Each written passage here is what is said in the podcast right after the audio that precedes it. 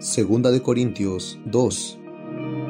Esto pues determiné para conmigo, no ir otra vez a vosotros con tristeza, porque si yo os contristo, ¿quién será luego el que me alegre, sino aquel a quien yo contristé?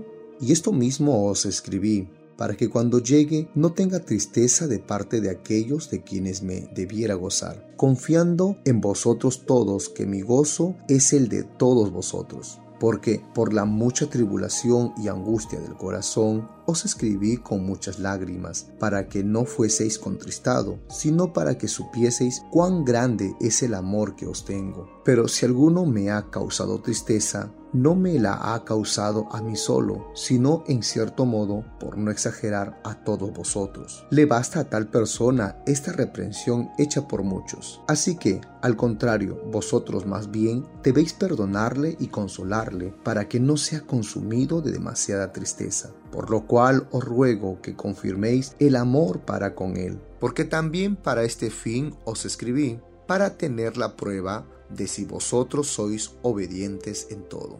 Y al que vosotros perdonáis, yo también, porque también yo le he perdonado, si algo he perdonado, por vosotros lo he hecho en presencia de Cristo para que Satanás no gane ventaja alguna sobre nosotros, pues no ignoramos sus maquinaciones. Cuando llegué a Troas para predicar el Evangelio de Cristo, aunque se me abrió puerta en el Señor, no tuve reposo en mi espíritu por no haber hallado a mi hermano Tito. Así, despidiéndome de ellos, partí para Macedonia. Mas a Dios gracias, el cual nos lleva siempre en triunfo en Cristo Jesús, y por medio de nosotros manifiesta en todo lugar el olor de su conocimiento porque para Dios somos grato olor de Cristo en los que se salvan y en los que se pierden, a estos ciertamente olor de muerte para muerte y a aquellos olor de vida para vida. Y para estas cosas, ¿quién es suficiente? Pues no somos como muchos que medran falsificando la palabra de Dios, sino que con sinceridad, como de parte de Dios y delante de Dios, hablamos en Cristo.